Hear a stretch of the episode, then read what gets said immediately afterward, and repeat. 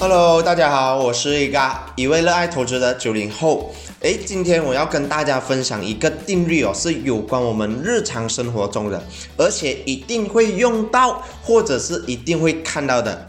然后呢，这个定律呢，就是叫做手表定律。相信大家哦，每一天都脱离不了时间，对吧？比方说，时间到了，我们就要去上班；到晚上的时间，我们就要睡觉。所以今天的手表定律哦，将会是我今天跟大家分享的一个主题。那么手表定律呢，其实有一个这样子的呃故事，而这个故事呢是蛮有趣的。然后呢，它是有关于到猴子的。和这一个手表的一个故事，所以在今天呢，就来分享一下这个故事呢，给大家。在一片森林里哦，生活着一群猴子。然后呢，这群猴子呢，在每天太阳升起的时候呢，就外出觅食玩闹；太阳落山的时候，就回去休息。日子虽然过得平淡哦，但是呢，非常幸福。那有一天啊。一名旅客就因为要到别的地方去，然后呢，就不得已的情况下需要穿越这片森林。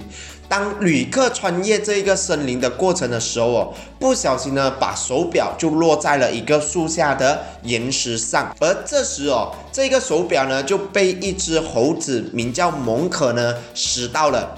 聪明的蒙可很快呢就搞清楚了手表的用途，于是蒙可就成了这片森林的猴群明星。每只猴子哦，到开始呢向蒙可请教确切的时间，整个猴群的作息时间都由蒙可来规划。日复一日，蒙可的威望逐渐的成立了起来。就只是因为一只手表，就让蒙可呢威望大涨。而这时的蒙可哦却没有停下，反而哦蒙可更是花更多的时间再去寻找更多的手表。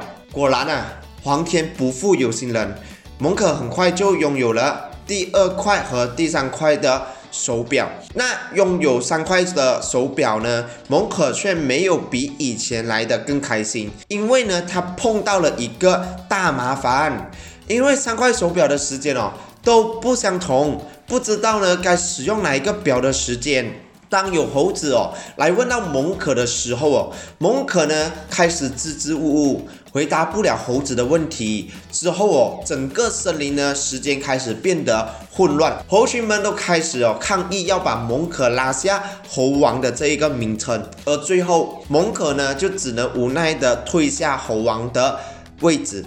威望哦也不及从前了，这也就是猴子与手表的故事。在这个故事中哦，我们可以知道的是，当只有一只手表的时候，我们可以能够准确的知道时间是几点。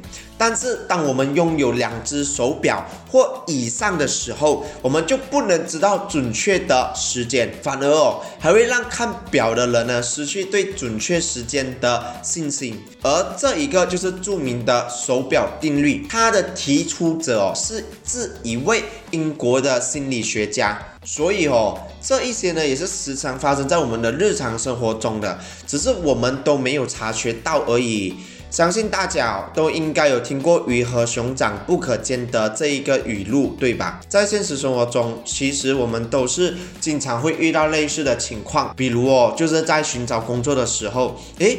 找到了两份工作都是不错的。第一份工作薪水是比较高，但是却不是我们感兴趣的工作领域。然后呢，第二份工作呢却是我们感兴趣的工作领域。唯一不足的地方哦，就是薪水太低了。在这一个时候，我们就会面临二选一的问题，不能两份工作都一起接下来，对吧？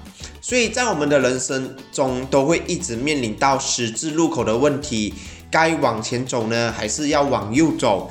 这就是对，这就是一个对我们未来非常大的一个难题。选择对了，那么接下来的日子哦就会更好一些。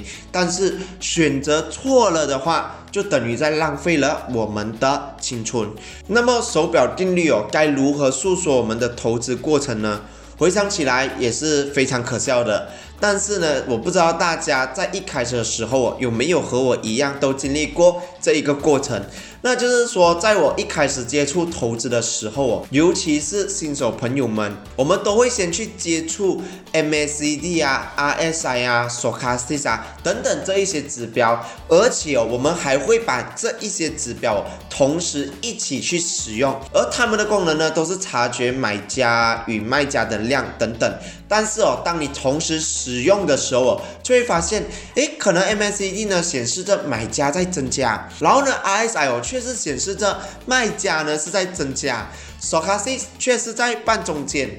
在这个情况，是不是看这三只手表和那只猴子一样，不知道到底应该要看哪一个才是最准确的，对吧？所以哦。当我们有很多的指标都展示在我们的趋势图上的时候，趋势图都是满满的技术指标，甚至哦是蜡烛都很难去观察，因为都被这一些技术指标呢挡着了。但是布满技术指标的趋势图哦，并没有让我们的交易成绩更加亮眼，反而哦自己的分析能力哦却不如往前，开始自己的分析呢已经混乱。不知道呢，该看哪一个指标？有时某一些指表告诉我的是需要留意跌势，可是又有某些指标告诉我需要留意涨势。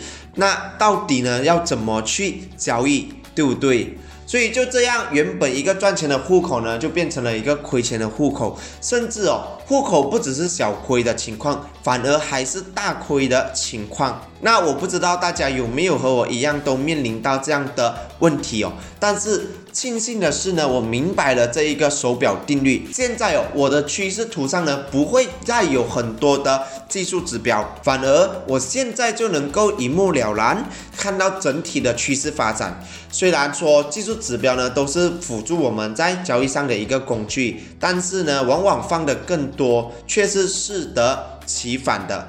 尽量的呢，就是让自己的交易简单化。或者是让自己钻研在一个指标，直到熟悉它为止，这样我们才可以长期的战胜市场，而不要被一些因素而扰乱了我们的投资计划。所以这一点呢，是大家要记得的。所以如果你对以上的金融经济学的分享感兴趣的话，欢迎到我们的 Facebook Value and Vision Inbox 新手视野了解更多，期待你的加入。今天的分享呢就到这里，我是 Ega，我们下期见。